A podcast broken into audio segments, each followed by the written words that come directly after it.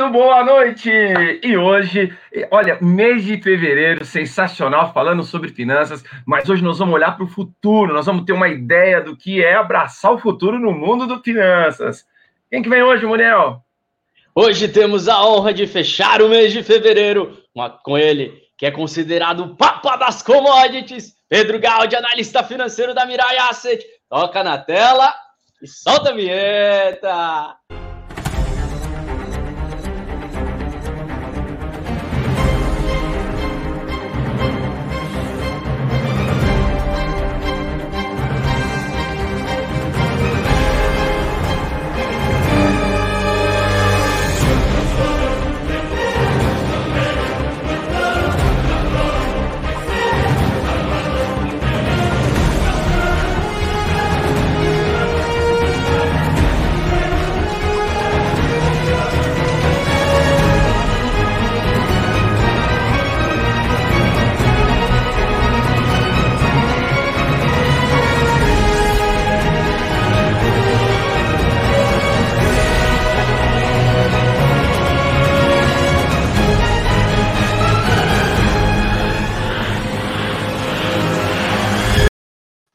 Fala galera, todos bem? Hoje é dia de live! Que honra, estamos aqui. O lindo, é claro, sendo lindo, deu um probleminha nele na última hora, mas não vai faltar emoção, não vai faltar informação, porque Fusion Live não para. Então já vou dar aquele boa noite. Fusion Live, muito boa noite, Renatão. Como é que você tá? E a palavra da noite? Ah, hoje Cara, que homem, hein? A palavra da noite. Bom, vou deixar já o meu boa noite para todos vocês. Um beijo no coração, flores no coração para vocês. E a palavra da noite é futuro, de olho no futuro. Boa, boa. E agora sim, é uma honra tê-lo aqui na live da Fusion Life. Muito prazer recebê-lo aqui. Pedro Gaudi, como é que você está, Pedrão? Gente, muito obrigado por, pelo convite. Para mim é um prazer estar aqui conversando com todos vocês, os nossos, o pessoal aí que está do outro lado da telinha. É, é, sempre muito bom a gente conversar, trocar ideias, avaliar, porque a, o cenário econômico, o mercado financeiro, ele sofre sempre grandes mudanças a todo momento, e a gente sempre tem que atualizar isso é, para ajudar as pessoas, né, os investidores, a se posicionarem é, para não terem, né, assim, perdas, perdas, perdas, é, enfim, ajudar. É, esse é o sentido. Estou à disposição aqui, né? Falar um pouco sobre mim, né? Sobre a minha carreira. Já vamos, é, já vamos comecei... começar a falar sobre você. Queremos é. saber quem que é o Pedrão, mas sem o perfil do LinkedIn. Não queremos saber por onde você passou, mas sim o que, que o Pedrão gosta de fazer. Ah, eu vou fazer o seguinte: eu comecei no mercado financeiro em 1979, eu tenho 60 anos de idade. Eu me apaixonei pelo mercado de ações quando eu comecei em 1986. Ah, eu sou bem, né? Fazer o quê? E eu passei por toda a transformação do mercado de capitais no Brasil, né? E eu amo de paixão acompanhar as empresas, é, ajudar as pessoas, os investidores, pessoa, pessoa física, né? É, porque a gente percebe uma falta de conhecimento é, muito grande com, esse tipo de pessoal. E a gente então tem no Brasil um, um, mercado de ações que começou agora a subir forte, porque os juros caiu, porque antigamente se pegar 14%, 20% de taxa de juros, você não queria saber de bolsa. Ah, vamos ganhar 20% ao ano, tal, não sei o quê. Só que agora a, a situação inverteu, né? A taxa de juros baixou, numa economia que começa a se recuperar, a taxa de juros não pode ter esse tipo de, de, de proporção como a gente viu no passado, né? Ah, então, onde você consegue obter retornos melhores, está dentro do mercado de capitais. Você vai ter ações, fundos imobiliários, né? Você tem operações estruturadas, que eu, não, eu acho uma pessoa física é um pouco complicado, mas o investidor como um todo pode ser útil, né? É, então, eu estou já um, um bom tempo, 30 e poucos anos como analista de investimento, a profissão que eu, eu escolhi para seguir. É, é, eu adoro isso, eu gosto de avaliar. Uh, os clientes, os clientes que conversam comigo se sentem muito confortáveis, porque é, são anos de experiência, né? Então isso ajuda muito a você selecionar os ativos, você entender a cabeça do investidor, se ele tem perfil para isso, se ele tem perfil para aquilo, se ele, ele absorve riscos maiores, né? Então, sustainability, né? Então, a gente, a gente cuida muito bem desse pessoal lá na Mirai, desde o cliente wealth, né? A pessoa física comum, né? Uh, e a gente tenta ajudar também os, o, o, os clientes privates, né? Os, os, institucionais, né? Como a gente chama. É claro que aí é, são proporções diferentes, mas lá na Mirai é muito a pessoa física e o welfare, né? Então, que é, é, muito minha praia, né? Que eu gosto muito. Eu trabalho com o Fernando Veciliani, Veciliani lá na, na, na corretora. A gente tem uma, uma equipe pequena, mas muito competente, né? Que são anos e anos de experiência, tanto minha como a dele, e a gente consegue dar conta muito bem disso aí tudo. Né? A gente faz é, o melhor e a gente faz o que gosta. Que demais. Então, empreendedores, olha aqui, que, que exemplo, né? Estamos aqui, o Pedro Gaudi é referência no que faz e uma maior referência, quando a gente pergunta para ele, Pedrão, o que você gosta de fazer, ele só falou propósito, propósito, propósito. Já tem muito claro na visão dele que, o, que, o que ele quer fazer. Ele faz com perfeição e tem todo o time dele para isso ao longo de toda a carreira que ele já exemplificou. Pedrão, falando um pouco de time e liderança, né, aqui na, na Fusion Life, a gente tem muito a visão de que sempre vão existir fatores externos, historicamente, sempre tem lá é, variação, ó, fala de um presidente, fatores climáticos, né? Que a gente não consegue é, controlar, são fatores inerentes ao seu negócio, ao seu business.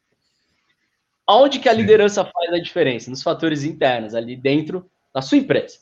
E a pergunta para você é: hoje, aí segunda-feira, os mercados é. acordaram com, com uma loucura, né? Tudo caindo é, né? em função do posicionamento do. Então, é, é, falta de chuva que influencia na, na capacitação de, de, energia, então pode em aumento de energia. O presidente fala que pode mexer também na parte é, de energia, na presidente de energia do nosso país, já trocou, enfim, toda né, essa tal de ingerência na, na Petrobras, que deu o reflexo hoje na segunda-feira. A pergunta para você é, Pedrão, como que você garante, dentro do seu time, já que você falou que é enxuto e muito competente, a sua visão estratégica e manter os bons resultados que vocês têm na Mirai e todos os seus negócios, independente de qual fator externo vai acontecer. O, o que a gente conversa com os clientes, e eu acho que a minha visão é bem clara sobre isso, é que o cenário, antigamente a gente fala Brasil, é Brasil. Ah, você tem que olhar uma ginarra, você tem que olhar esse, não, global. Agora é global, não tem essa, você tem que estar olhando tudo, você tem que estar olhando Estados Unidos, tem que estar olhando Europa, tem que estar olhando China, né? Tudo tem fator, o preço das commodities, né, o, preço de tudo. Então, você tem que estar muito atento ao cenário econômico, externo e interno, porque, assim, são diferentes, são coisas diferentes, são bichos diferentes. Mas, assim, o todo tem influência um para o outro, né?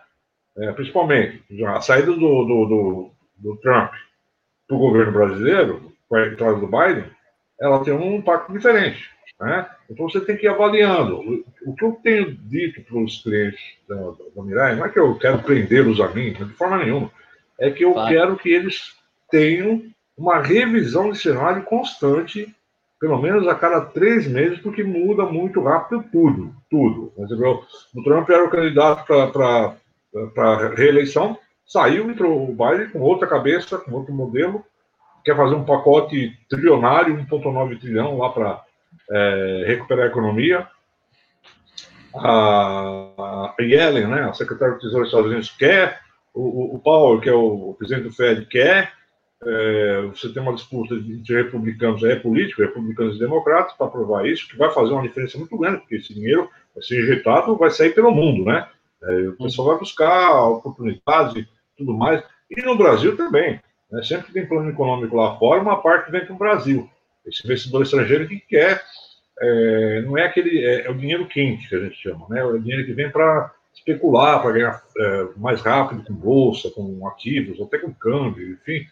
Hum. É, me preocupa um pouco agora a, a, postura do governo, Bolsonaro, em relação a retalhar a Petrobras. Isso aí, é, isso aí pode espantar um pouco o investidor estrangeiro, mas é assim, é, é, é, muito ruído, né? Brasília é muito ruído, a gente já está acostumado com isso. É muito ruído. O governo dele tem pessoas competentes. É, o que me parece aí que houve um problema de comunicação entre a gestão Petrobras e o governo, que aumentaram o diesel 15% numa tacada só, e você tem risco, né? Como no, o preço do petróleo, vocês lembram disso? O preço do petróleo lá atrás afundou quando começou a pandemia, e eu, exatamente agora a gente está fazendo um ano que a pandemia entrou no Brasil, mais ou menos, né? É, começou o desastre, o preço do petróleo desabou. É, e hoje ele já voltou aos patamares de 60 dólares o barril. Era o preço diante do, da pandemia, né? Até lógico, não foi isolado, lockdown, tal, não sei o quê, ninguém sai de carro, né? Então, o consumo de derivados né, caiu absurdamente. Não só combustíveis, né? quase tudo, menos alimentos que as pessoas têm que comer. É, então, o que acontece? O preço do petróleo já voltou a subir. A Petrobras, na quinta-feira, reajustou o preço do diesel em 15%, numa tacada só, e 10% na gasolina. Isso irritou o presidente, que acabou retirando o, o cargo do CEO né, Castelo Branco, que inclusive eu conheço, é um baita profissional, um cara sensacional, extremamente competente. Mas, assim, esse modelo é, no Brasil, ele não funciona bem, isso aí já está claro. O imposto no Brasil é muito caro, então você pega imposto, tudo que você imaginar é 50%, 55%. Dizer, a gasolina era para ser muito mais barata se tivesse uma tabela justa de imposto no Brasil. Mas assim, a coisa funciona assim, vai levando, vai, vai aumentando imposto, não sei o quê.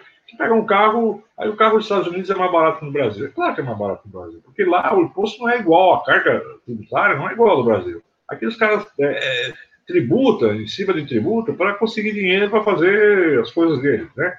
Que sempre são questionáveis, né? É, enfim, é, o presidente Bolsonaro não se agradou com a notícia, é, retirou o Castelo Branco. Essa semana vai ter assembleia na Petrobras e o Conselho vai definir né, é, se acata a decisão do presidente. É, logicamente, vocês viram a bolsa hoje. A Petrobras caiu 6% na sexta-feira, quando começou os ruídos. E hoje caiu mais 20%. Nossa bolsa caiu 5% hoje, né? E, e, e, deve continuar pesada, apesar que a gente acha que com uma queda dessa pode ter ajustes técnicos a qualquer momento. Mas assim, falta assembleia, falta entender o que vai ser feito no, na política de preço da Petrobras, vão, vão usar a Petrobras de novo, como foi feito no passado. Então, isso tudo preocupa. Então, a gente vai ter um, um período de baixar poeira, né? Eu acho que isso é muito importante, porque as outras estatais, Banco do Brasil, aí o pessoal, ah, vamos tirar o presidente do Banco do Brasil, Eletrobras, não sei o quê, fica, né? As estatais têm peso grande no índice, por isso. É, isso acaba, acaba prejudicando, como foi o pregão de hoje, né? A gente vai ter um período aí de, de ajuste até a, a, poeira baixar, para a gente ter um sentimento melhor. Falando lá de fora, o que, que a gente está vendo? O, o Covid-19, a pandemia, ela vai e vem, né? Ela vai e vem, eu percebi isso. Conforme o pessoal vai, vai abrindo as, né, o, as portas, o que acontece? No alto começa a ter de novo. Então a gente viu lá, a Europa. Só que agora a gente tem uma vacinação que tem que ser em massa para resolver, porque a curva de, de, de, pessoas doentes e de óbitos nos Estados Unidos, por exemplo, que foi muito grande, Reino Unido. Meio milhão vai é... bater hoje de óbitos. Oi? Vai bater nos é. Estados Unidos meio milhão hoje de óbitos, né? É, então é uma, é uma, coisa absurda. Aqui é um milhão por dia, né? É, é. então, assim, de óbitos por dia. Então, assim, precisa ter a vacinação em massa porque cai substancialmente a, a curva. E aí você permite os, os hospitais terem leitos né, para atender as pessoas vão pegar. Essa doença não vai desaparecer do dia para a noite, não. E o pior de tudo é que sempre que surge um vírus novo, eles têm cepas é, diferenciadas, eles vão evoluindo, eles vão se modificando. Então, assim, as vacinas hoje, pelo que eu ouvi de médico, né, elas, as vacinas hoje, elas atendem, né, é, esses novos casos de vírus, mas lá na frente pode, vão ter que desenvolver mais novas. Então, assim, não vai ser tão curto esse prazo nosso de voltar à normalidade. Acho que isso vai demorar uns dois anos, tá? Isso eu ouvi do médico do Einstein. É, uhum. Bom, enfim, é, a gente tem essa questão da pandemia que bate no mundo. É, os países que estão se adiantando em vacinação em massa vão sair primeiro. Ah, hoje, no mundo, quando você olha o cenário econômico, o único país que está tendo é, recuperação em V é a China. Né? A China conseguiu isolar, não sei o que eles fizeram lá, enfim, isolaram todo mundo lá e agora estão voltando a ter crescimento, a demanda é muito forte, é, um, é uma população muito grande, uma, uma economia que está crescendo fortemente, é, e que dá a demanda das commodities que a gente está vendo, que continuam sendo, né, petróleo, minério, enfim soja, milho, isso. Os caras têm que comer, têm que viver a vida deles. É, então, a, você pega na Europa, por exemplo, você está tendo casos lá, quando você vê as curvas da doença em algumas regiões, Espanha, é, Portugal até que melhorou bastante, mas assim, tem, tem alguns países lá que a, a curva está muito perigosa, muito ruim, isso, vai ter o abre e fecha que, que a gente tem visto, né? E eu não, eu não, eu não discuto, eu acho que o Brasil também vai ter, novamente, abre e fecha aqui. Porque o pessoal se liberta um pouco, né? vai para a praia, vai o quê, sai à noite e começa a ter casos. Né? Então, assim, a, a, a vacinação em massa é o grande detalhe para a volta da economia à normalidade. Isso já está dado, mas não tem vacina para todo mundo, né? O Brasil está atrasado em relação a isso, e isso é um complicado. É, então, lá fora é assim: a gente vê a Europa, alguns países se recuperando é, gradualmente, não forte, gradualmente. Estados Unidos, pelo perfil dele, vacinação em massa pode voltar mais forte, mas vai depender muito desses pacotes de estímulo que vão ser lançados. Esse 1,9 trilhão de dólares que o, que o, Banco Central quer soltar, isso aí é injeção na veia, né, para levantar de fundo, vai ser muito bom. Aí você pega a China caminhando, aí você vem para o Brasil. O Brasil é um mundo à parte. Né? No Brasil você tem ruídos na política que né, já acontecem há muito tempo. A gente tem uma necessidade extrema de aprovação de reformas. O bom disso tudo é que você teve é, eleição no Congresso, então, o presidente da Câmara, o presidente do Senado, são mais amigáveis com o governo, então a gente pode ter continuidade da reforma administrativa, da reforma fiscal, da, das PECs necessárias aí, por exemplo, para o, o governo está querendo é, levar o, programa de estímulo às famílias é, é, por quatro meses, né? Quem vai pagar essa? Ah, então, sim, tem que aprovar uma PEC é, isentando o governo do, de estourar o teto da dívida. Isso dá impeachment. A gente viu isso lá atrás com o governo da Dilma, né? Então, assim, tem muita coisa para acontecer e eu acho que vai acontecer porque o pessoal do Congresso é, tem a um preço, né? Eles têm deixado claro que vão é, ajudar e é o que o Brasil precisa. É, agora a gente teve esse evento aí do, do, do, do, Bolsonaro, do aumento do diesel, da gasolina, que ele o caçado sinal, é uma perda incrível para a Petrobras, o cara é muito bom, mas é, é a bandeira que ele estava trabalhando. Eu tenho que é, se, o, se, o, preço sobe lá fora, não é essa métrica, se o preço do combustível sobe lá, sobe lá fora, e se o dólar contra o real sobe, eu tenho que fazer ajuste, né? Aí parece uma caixa preta, né? Porque a gente não sabe, eu, eu não consigo é, hum. identificar essas, essas mudanças que, que, são feitas. É claro, eles que têm a, as métricas, a fórmula e tudo mais. Aí o, o governo não gostou. Vamos ver. Essa semana tem a eleição do Conselho da, da Petro, que vai defender ou não a, a entrada do novo, novo CEO, né? O general da reserva. É, e aí vamos ver o que, que, eles vão falar sobre métrica. Vai mudar alguma coisa? Eu não sei, eu não sei que falar. É, o preço vai ficar congelado? Não sei. Acho que o grande temor que existe hoje é que o Brasil está numa situação muito delicada financeiramente. Se você tiver uma greve de caminhoneiros, é, a, a situação complica Demais, demais, demais. Então, acho que toda a preocupação do governo hoje é que isso não aconteça, né? É, mas a gente tem aí uma visão de que as reformas vão continuar. Esse tombo da Bolsa hoje, tô, só para ter uma ideia para vocês que estão nos ouvindo, sexta-feira a ação da Petrobras caiu 6%. Hoje é segunda, né, estamos gravando, caiu 20%. É um tombo muito grande. Vamos comprar o papel porque está barato. Calma, né? Vamos acompanhar para ver se a Assembleia aprova o nome do novo presidente, qual é a métrica de, de, de preço que vai ser praticado. Tudo isso a gente vai ter que acompanhar. O problema que eu vejo é o seguinte: é que uma, um, um evento como esse traz a visão de gerência, traz desconfiança e afasta o investidor, seja local como internacional. E a gente estava numa fase de várias empresas fazendo emissões, né? IPOs, ações, é, renda fixa, enfim. E isso pode afastar um pouco o investidor que fica meio é, preocupado, né? É, então a gente tem que deixar. A gente já viu esse filme várias vezes aqui no Brasil, né? Então, assim.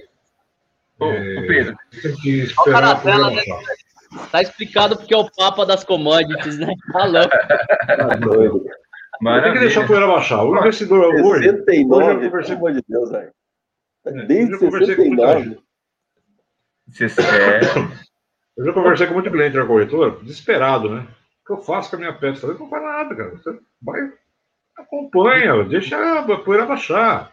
Meu amigo, que se você vender com 26% de, de, de prejuízo, quantas, quantas Selics anuais você jogou fora?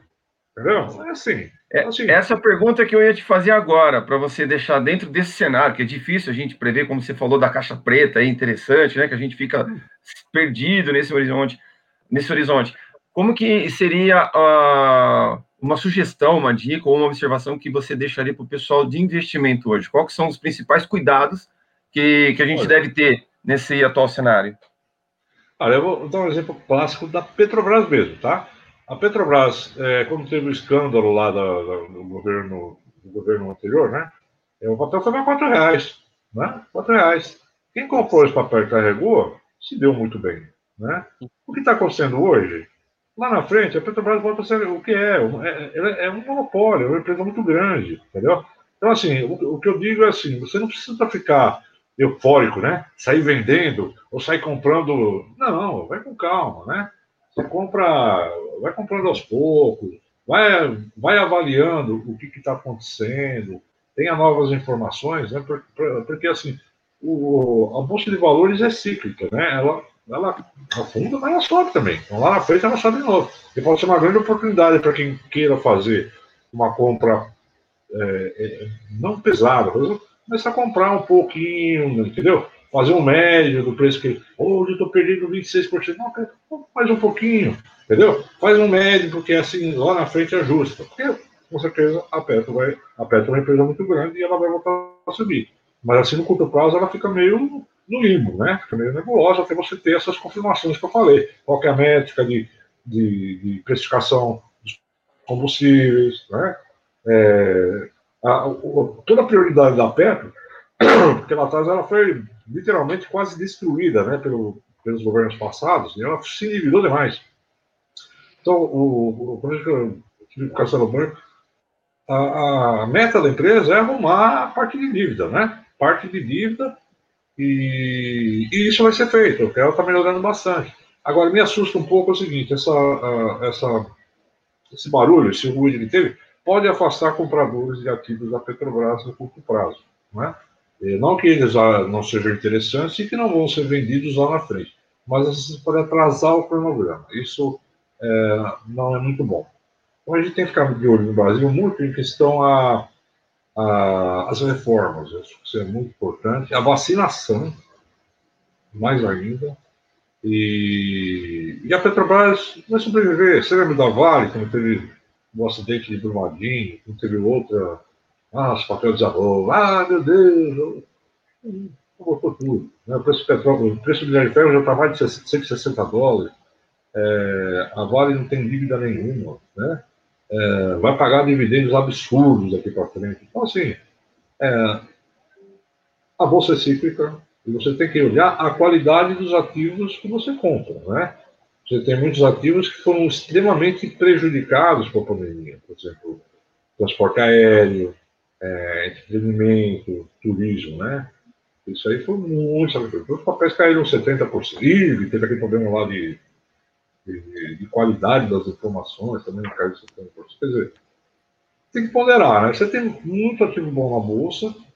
É, Para quem gosta de ações, é, você tem ativos bons. Você tem um outro modelo de, de ativo que é vendido na bolsa, que é fundo imobiliário, que ele te paga ele te paga uma renda fixa, né? ele te paga um, um yield anual de 8%, e você pega a Selic está 2%. Então a Selic vai para 4%. Ah, tudo bem, paga 8% por ano. Né?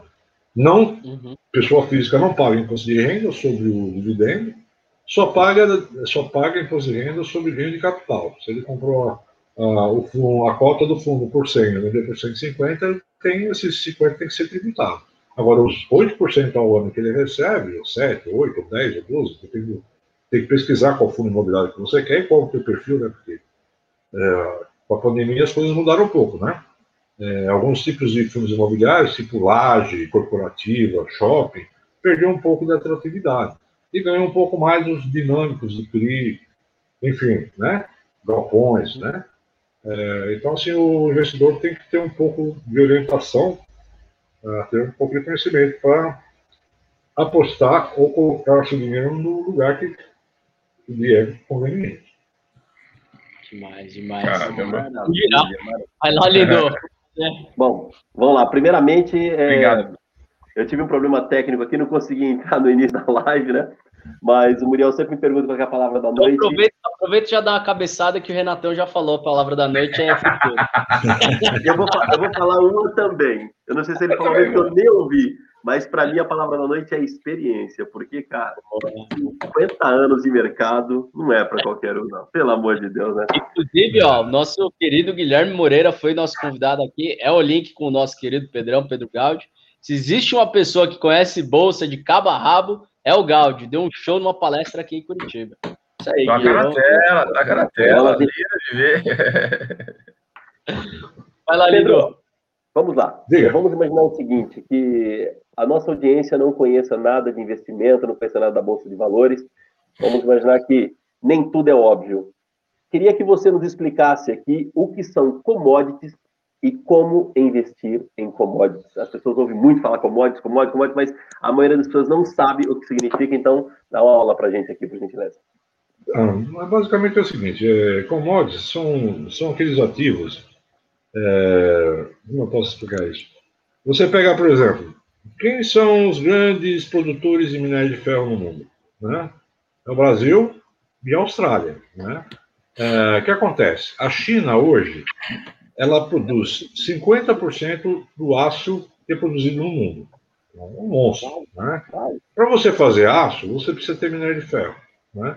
Quanto, quanto mais for a qualidade desse minério de ferro, é, menos poluição você gera na sua usina, no seu país. E a gente sabe que a China tem uma poluição infernal, né? Por quê? Porque ela também tem muito minério de ferro. É, a terra é feita de minério de ferro. Só que o minério de ferro da China é muito pobre. Então ele precisa de mais carvão para reduzir o minério de ferro. O Brasil e a Austrália, eles têm os melhores é, níveis de teor de ferro no minério de ferro. Então, por exemplo, pega Carajás, é imbatível. Carajás é, é mais de 65, 66, 68. Você pega a Austrália, também tem grandes minas. É, você pega a região de Minas, 62. O, o, o parâmetro do mercado de teor de ferro na tonelada é 62% de ferro. Né? Então, assim, quanto mais minério de ferro você tem, é, menos carvão você vai queimar e menos é, poluição você vai gerar. Vocês, vocês sabem, já devem ter visto isso, tem lugares na China que o pessoal não conseguia atravessar a rua porque não enxergava o outro lado da rua, com poluição. É, então, assim, o Brasil é abençoado nessa questão pelo porte de território, pela região que ele está é, que ele está no mundo, né? Então ele tem muita riqueza de minério de ferro, de petróleo, a gente tem um pré-sal. Pré-sal é uma coisa muito interessante, cara. Há muito tempo atrás, eu, eu tive visitando a Petrobras, tem uma mesa para almoçar lá com o pessoal da Petrobras, tinha um engenheiro, e a gente não tinha nem noção do que era pré-sal naquela época, né? não tinha noção. E ele explicou, ficou nos continentes lá atrás, né? é, separaram, né? não sei o quê. Aquilo formou muita. Animal, né, que acabou virando petróleo ao tempo. Né? Então, assim, a costa do Brasil é rica em petróleo e a costa da África, é, que foi até o Brasil, é riquíssima em petróleo, é, de águas profundas. Só que a tecnologia, é, ela demorou para chegar, né? Então, assim, é, quando a Petrobras se dedicou a isso, é, é, para mim está claro que o grande negócio da Petrobras é explorar petróleo em águas profundas, do pré-sal. Porque o custo, como ela desenvolveu a tecnologia, o custo é muito baixo. Então, enquanto ela paga 3 dólares de custo por barril, as outras enterram, né, 20, 30, entendeu? Aí você pega 60 dólares um barril, se você não tiver margem, para o negócio, né? E a Petrobras tem, e ela está vendendo todos esses ativos justamente para ter esse, esse ativo de qualidade, né? É, minério de ferro, é, eu falei de petróleo, minério de ferro, já está lá, tem mais de 100, mais de 100 anos de, de vida para explorar, muito mais. É, você pega o, o, o, Brasil agrícola, né? O Brasil é muito grande, muito grande. Você pega aí, o Brasil é o maior produtor de, de, de soja, maior produtor de milho, maior, uh, maior produtor de carne bovina. É, é, é, o Brasil é imbatível, mas assim, imposto no Brasil é que mata, né? Então isso tudo tira a vantagem. Então, o que, que são commodities, como pergunta? Commodities são isso, são esses, são esses fatores primordiais para você gerar crescimento, né? É, você tem os alimentos, você tem a parte de carnes, né? Suína, bovina, é, peixe e tudo mais, isso aí é tudo commodities. É, os preços oscilam conforme a demanda e conforme a variação do dólar. Que que tenha ficado claro. Sim, ficou. É isso aí, galera. Nós somos ricos. E já fomos, e já exportamos muito café também. Café também é um commodity, né? Café, ouro é um café commodity. É café é commodity, sim. É, faz parte. É. Todo o mercado... Brasil é um grande produtor. Açúcar também é commodity. Sim. Né? Ô, ô, Pedro, e, por exemplo, eu quero investir, não sou investidor, mas ó, eu quero investir. Eu consigo investir nesses produtos assim? Eu consigo começar um investimento, mesmo seja baixo ou não? Não consigo. Você tem duas saídas. Se você quer ir para a Bolsa de Valores, você tem os produtos, os, as commodities são negociadas em contratos, né? Você pode negociar isso em, na bolsa de valores. Se você, ah, não, não quero esse tipo de contrato, não quero, não quero café, não quero ouro, né? Não quero comprar ouro, não quero, eu quero comprar uma ação de uma empresa que tenha relação com alguma commodity. Você quer minério de ferro? Você compra Vale. Você quer petróleo? Você compra Petrobras. Você quer soja? Eu quero comprar SLC agrícola, né? Então você tem ativos alternativos, né? Agora, tem, tem investidor mais, é, é, vamos dizer assim, mais aprimorado, vamos dizer assim, que ele quer ficar lá no contrato das commodities, ele pode comprar, né? Você tem gente que compra, compra soja, compra boi gordo, é, compra milho, é tudo contrato que é negociado numa bolsa, né? É, pode comprar ouro, mas assim, aí depende muito do perfil, perfil e o conhecimento de cada investidor, entendeu? Maravilha, senhores. Mais uma aula. Obrigado, Pedro. Perfeito. Pedrão, é, nunca se teve tanto investidor entrando, brasileiro é. entrando na Bolsa, né? Você já explicou que a taxa de juros era é, tão alta que não atraía tanto, com a taxa caindo, isso fez com que mais pessoas buscassem a valorizar mais o seu dinheiro, fazer com que o seu dinheiro rendesse mais. Temos uma pergunta aqui da André, que vai um pouco ao encontro do que o Lindo comentou, mas muda, talvez a gente consiga explorar até tirar um insight de você com relação ao curso. Por gentileza, tenho interesse em aprender e entender sobre bolsa de valores. Existe hum. algum bom curso no mercado que ensine de forma rápida a fazer investimentos na bolsa? Olha, eu diria, eu diria que você tem várias opções de cursos no mercado financeiro. É só alerta o seguinte: tem muito curso bom, tem muito curso ruim a, a maioria é curso ruim. É, então, assim, você tem que selecionar bem nome, competência, histórico das pessoas que fazem esse tipo de curso. É, é uma infinidade muito grande. Você acha, inclusive, cursos gratuitos na, na própria internet. Né?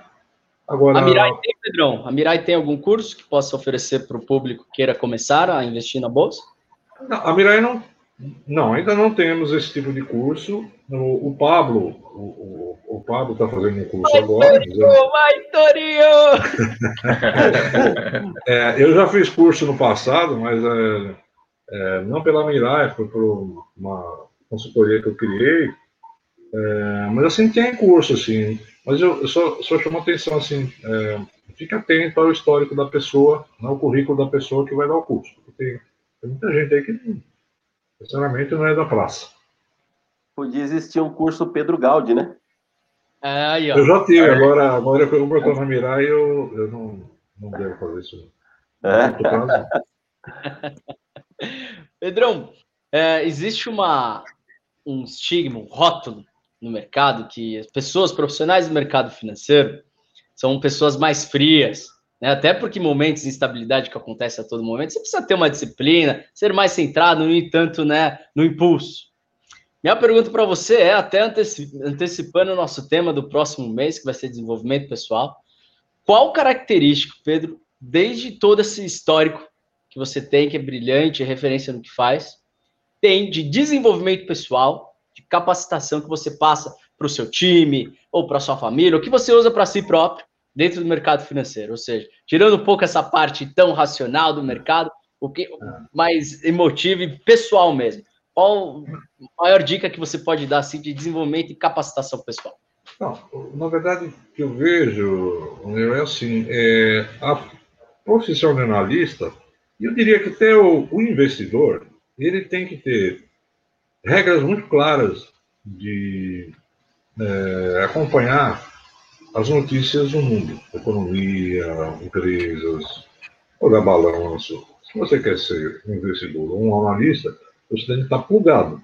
É isso que a gente faz, eu faço há mais de 30 e poucos anos, né? Já acordo cedo, já estou vendo jornal, já estou vendo notícia. É, agora nós estamos na safra de resultados corporativos.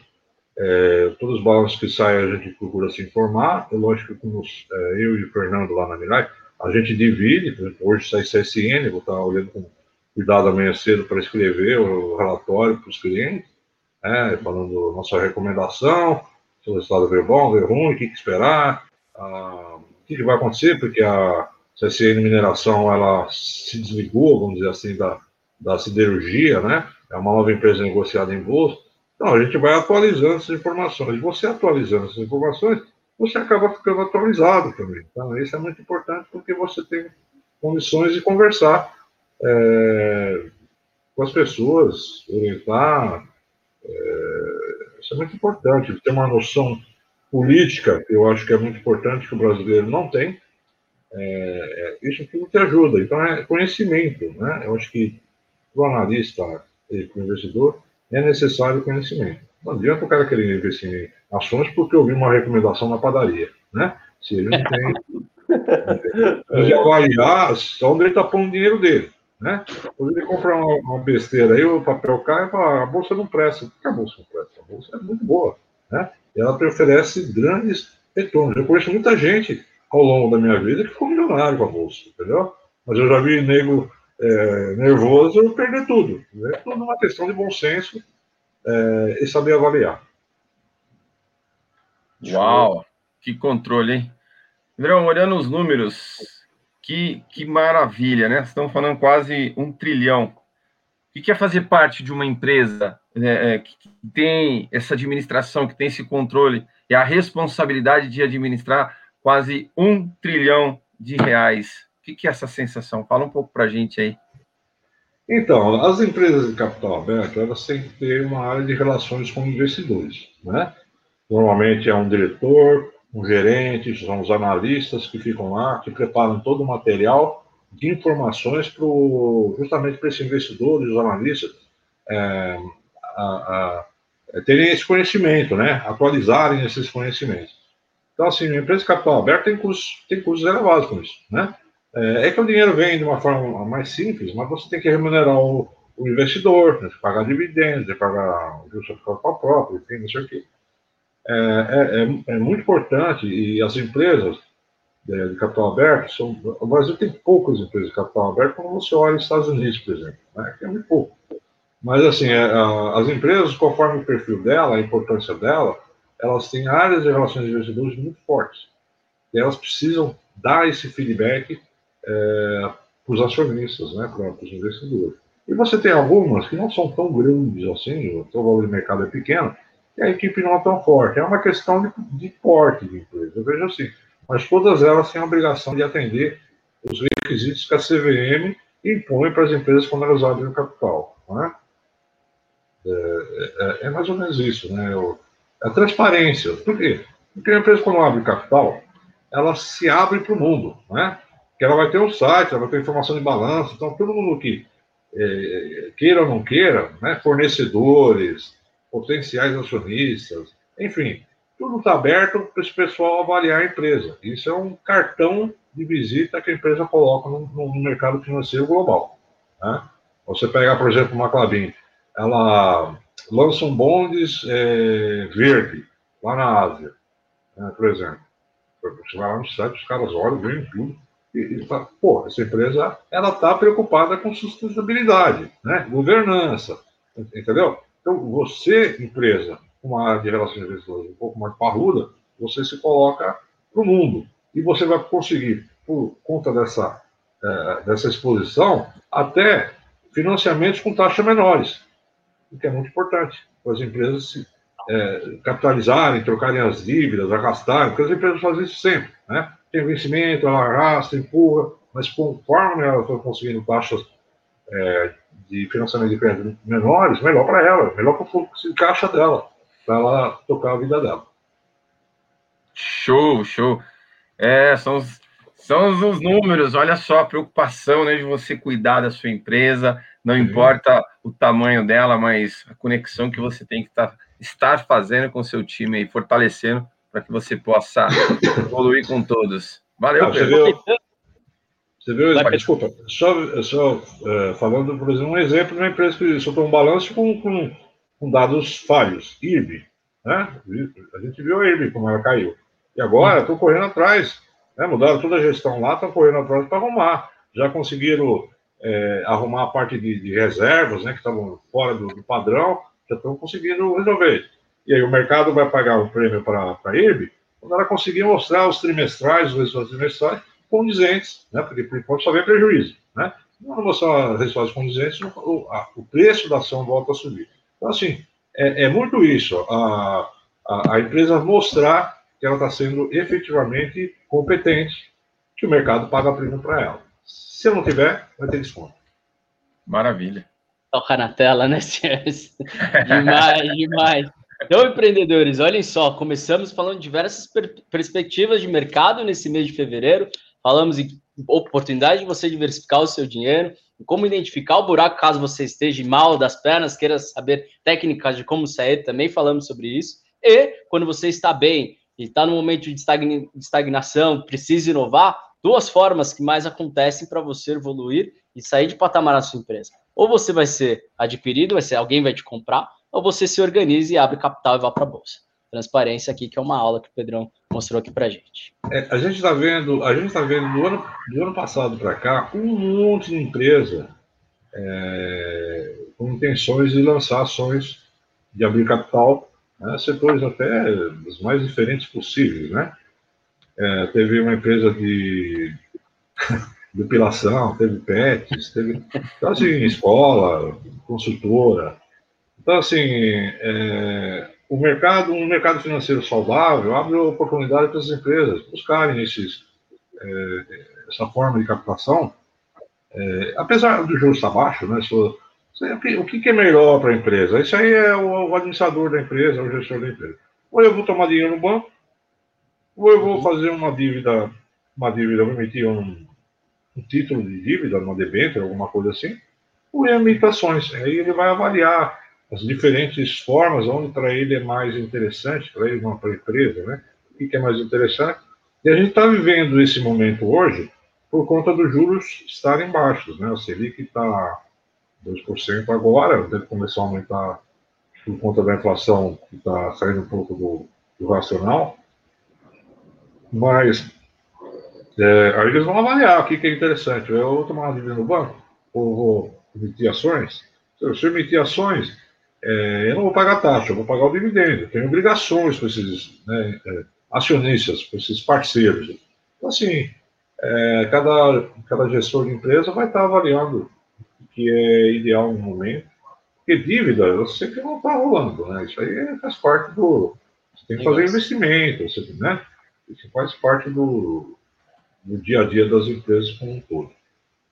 Total. Vamos girar. Vai lá, lindo. Pedro, eu vou. Você falou de política, a gente tem que conhecer um pouco mais sobre política, né? Um dos, dos, dos, dos segredos aí de um bom investidor ou de um, enfim, quem trabalha com, com bolsa de valores, trabalha nesse mercado financeiro. Eu vou te fazer uma pergunta de cunho político, na verdade é mais uma, é mais uma curiosidade, ok? Vamos lá. A gente em conversinha... Cuidado, ah. tá tranquilo, tá tranquilo, tá tranquilo, tá tranquilo. O Pedro tem 52 anos de mercado. Aí você vê, não, no meu governo, lá, lá no governo tal, as coisas eram mais fáceis. Não, não, era no outro governo que era mais fácil. Minha pergunta para você é simples. Pedro, qual foi o governo que mais dificultou o seu trabalho e qual foi o governo que mais facilitou o seu trabalho? Pergunta difícil, hein? Mas assim, mas eu tenho uma resposta. Assim. É, no meu caso, eu trabalho praticamente há 40 anos. E eu perdi emprego duas vezes na minha vida. Ou seja, fui mandado embora. Uma foi quando o Lula entrou, e o outro foi quando a Dilma se reelegeu.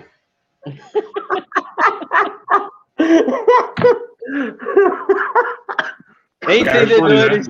Entenderão. Respondi, né? 40 anos, dois vezes que eu perdi emprego. Já respondeu a pau. A resposta está dada.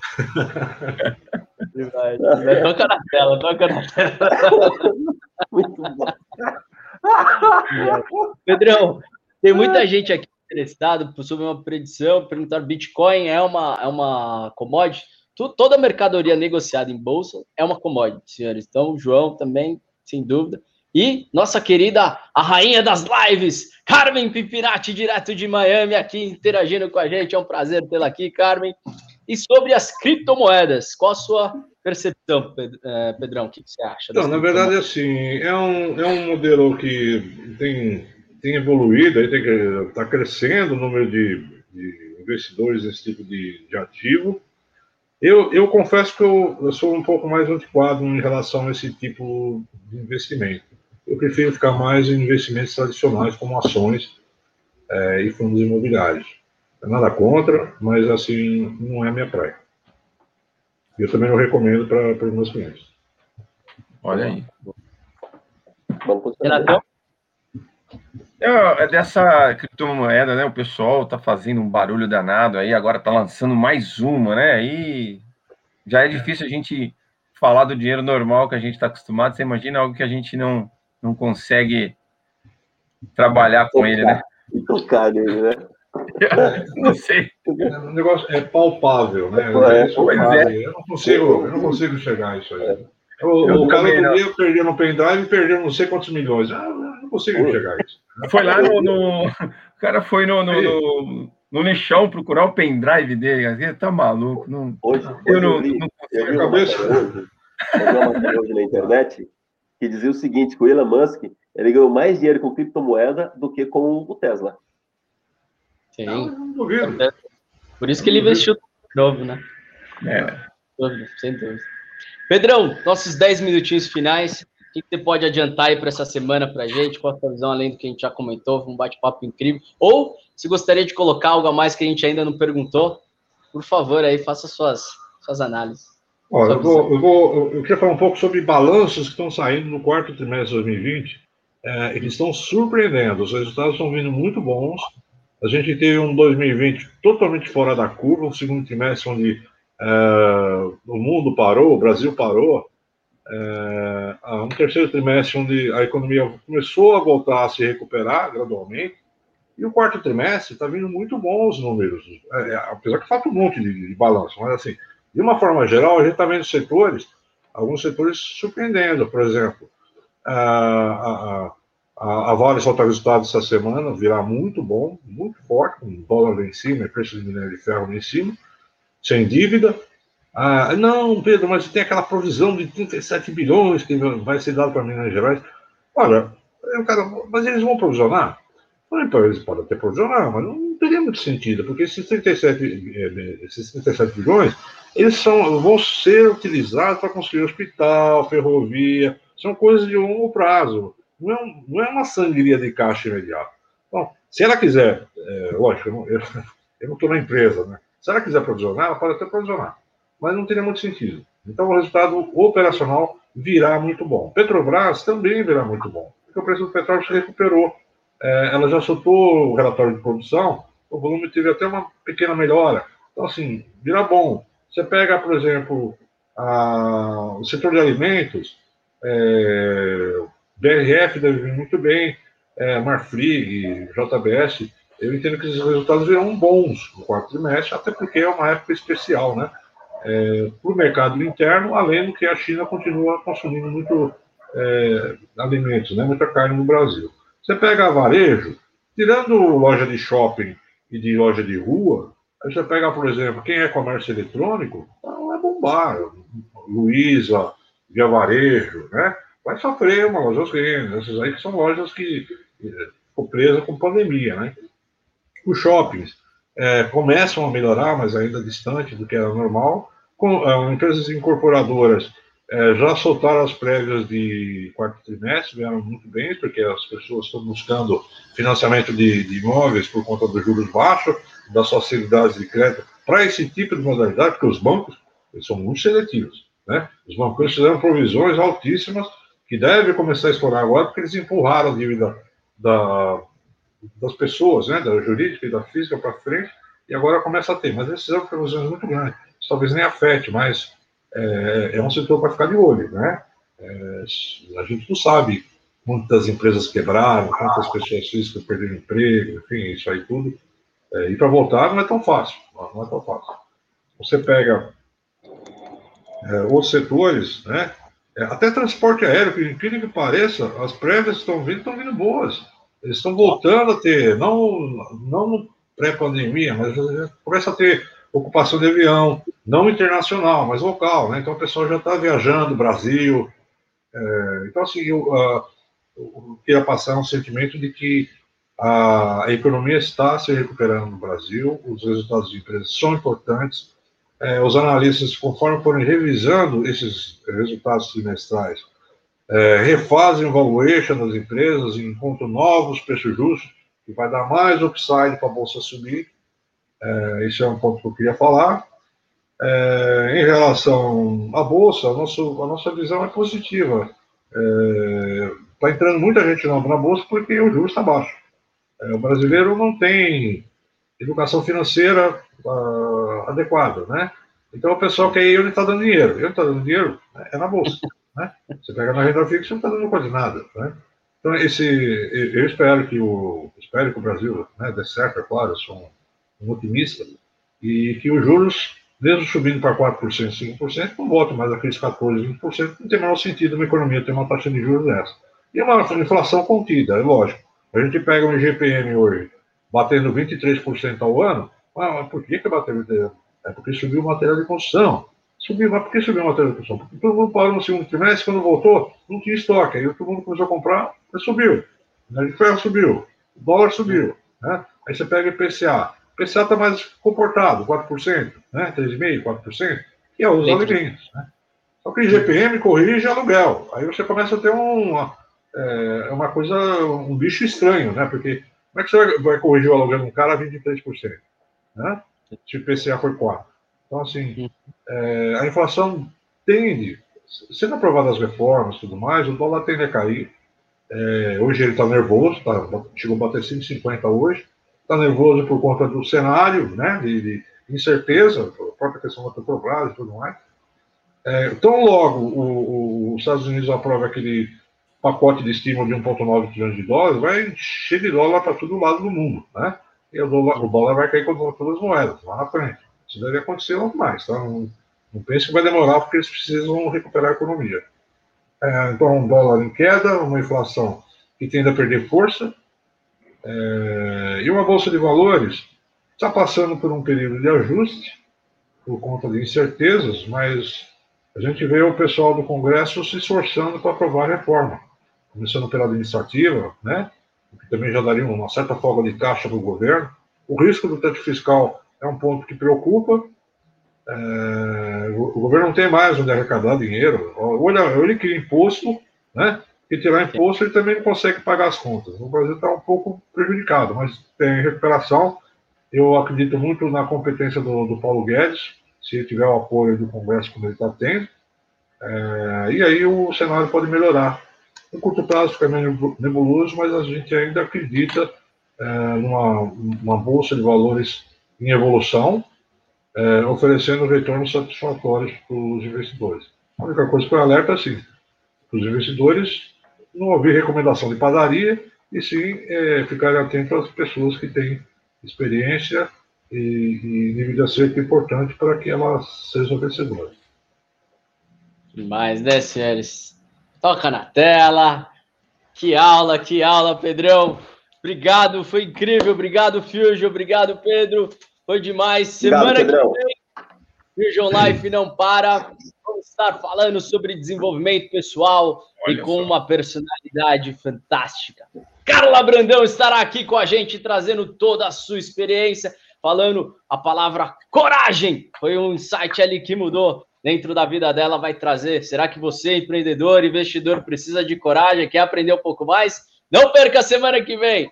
Tchau, Fio Tchau, Pedrão. Até mais. Foi incrível. Um abraço. Valeu, valeu. Boa semana, Pedrão. galera. Beijo. Flores do coração.